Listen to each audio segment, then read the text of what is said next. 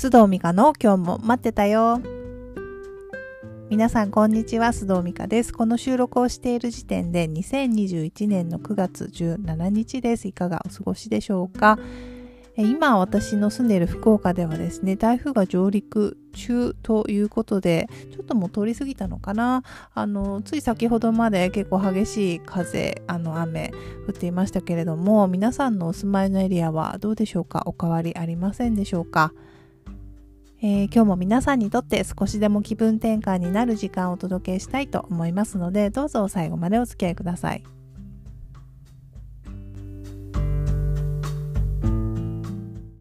さて、今日のトピックは直感メッセージをあなたへ響く言葉で現在地がわかるです。えー、今日はですね、ちょっと皆さんと何をあのシェアしようかなと思ってあの考えていた時に、たまたまあの本棚に昔の私のノートを見つけまして、何かちょっと、ノートってあの普通のノートですね、あの書くノートの方を見つけて、あの、ちょっとヒントがあるかなと思って今パラパラ見ていたんですけれども、結構ね、あの、読書のメモを取っていて、あの、あの、結構いいことをメモをしていたので、ちょっと今日は、あの、趣を変えてですね、あの、この中から、あの、目に留まった、えー、メッセージというか、あの、書き記しているものを皆さんにちょっとシェアしたいなと思います。あの、本の名前をですね、私なぜか、うん、書き取っていないので、どの本からこれを、あのね、撮っているのかちょっとわからないところがあれなんですけれども、あの、まあね、ちょっとした文、まあ一文ぐらいですかね、それを何個か皆さんにちょっと紹介したいと思います。で、おそらくそれであっと思うところがね、皆さん出てくると思うので、まあ自分の心が何に反応するのかっていうのを、あの皆さんちょっとあの聞きながら感じていただけたらなと思います。では、いきますよ。私のノートから直感で選んでいきます。自分の財産やお金、愛、すべてを快く与えることのできる人は、心の深いところでいつでもまたそれらが手に入るということを知っている。次、えー、私たちがある人を批判しているとき、実はその批判の対象は自分自身である。マイナスの思考や感情が頭の中で反響してしまうループから逃れる第一歩は、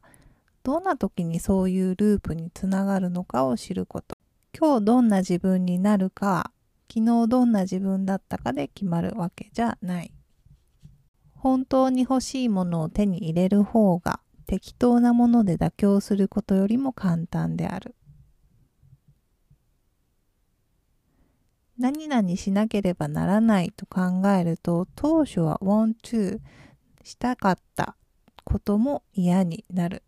自分が犠牲者のようになる。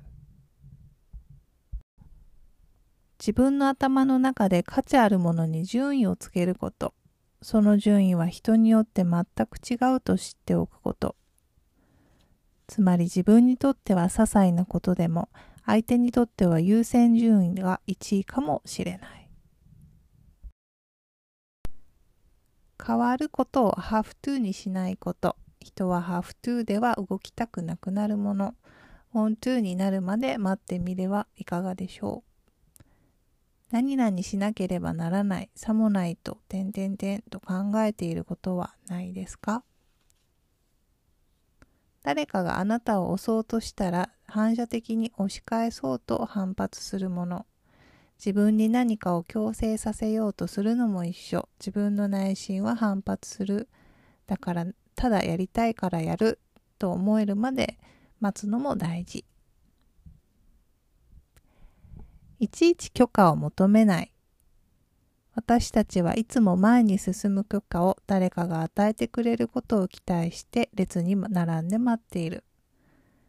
あなた個人の成長を妨げる最大の障害は、君なら大丈夫、次へ行っていいよ、と誰かに許可をもらうこと。あなたが手にするのは欲しいと思うものではなく、手に入ると想定したもの。いかがでしたでしょうか？これね、パラパラとめくっていて目についたものを今ランダムにお話ししたんですけれども、これ2013年に私がどうも書い、メモを取っていたようで、えー、もう8年前のノートなんですね。32歳ぐらいの時に書いてたのかな。いろんな本をちょうど読んでた時期なので、そこからいろいろ、あの、ランダムにメモを取っていたんだと思います。で、私にもね、今の8年経っても、あの、未だに、あ、そうかそうかって響く言葉もいくつかありましたが、皆さんはいかがでしょうか？あの、普段のね、本を読んだりとか、人と話している時もそうだと思うんですけれども、その時その時で響く言葉でやっぱり自分の現在地ってわかりますよね。あの、どういうところに問題意識があるのかとか、あの、こう、本当はこうしたいと思っているとかっていうのが、あの、響く言葉でわかりますので、もし先ほど聞いていた中で、ああと思う言葉があったらですね、あの、ちょっとメモしていただくのもいいかなと思います。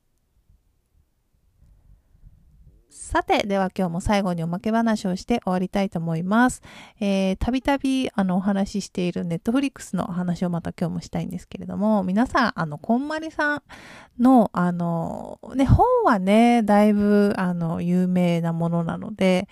まあ、読んだことないよっていう方も、あの、こんまりさんのことは知ってるかなと思うんですけれども、まあ、ときめくものを手に、えー、とあ手に取ってときめくものを残す。そして他のものは、えっ、ー、と、断捨離というか、手放していくっていうお片付けの方法で一躍有名になったお片付けコンサルタントの方なんですけれども、あの、ネットフリックスでね、それこそ3、4年前になるんですかね、あの、最初の、あの、まあ、オリジナルの番組ができて、アメリカでもすごくヒットして、もうこんまりっていうのがね、もう動詞とか名詞に、あ、英語になっているっていうぐらいすごい、あの、まあ、方だと思うんですけれども、彼の、あ、彼じゃない、彼女の新しいその番組がまた、えー、ここ何ヶ月かな ?1 ヶ月ぐらいになるんですかね、新しい番組が出ていて、あの、先週ぐらいにですね、ちょっとチラチラ見出しました。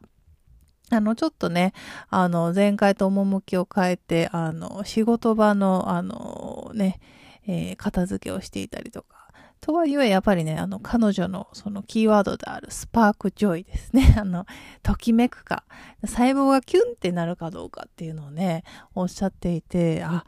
そうだよねって、なんか 私あの、やっぱ子供がね、生まれてからね、もうあの、片付けの優先順位がめちゃめちゃ下がっていて、もうダメなんですけれども、あの、物はたくさん溢れているんですが、あ、ちょっとときめきでちょっとまたね、片付けとかしてなかったなと思って、あの、改めてちょっと自分の周り、せめて自分の周りのね、デスク周りぐらいはときめきでもう一度、あの、確認したいなって改めて思いました。皆さんもぜひですね、あの、まだ、ここまりさんの番組とか見てない方はですね、ちょっと見てみるのもいいかなと思います。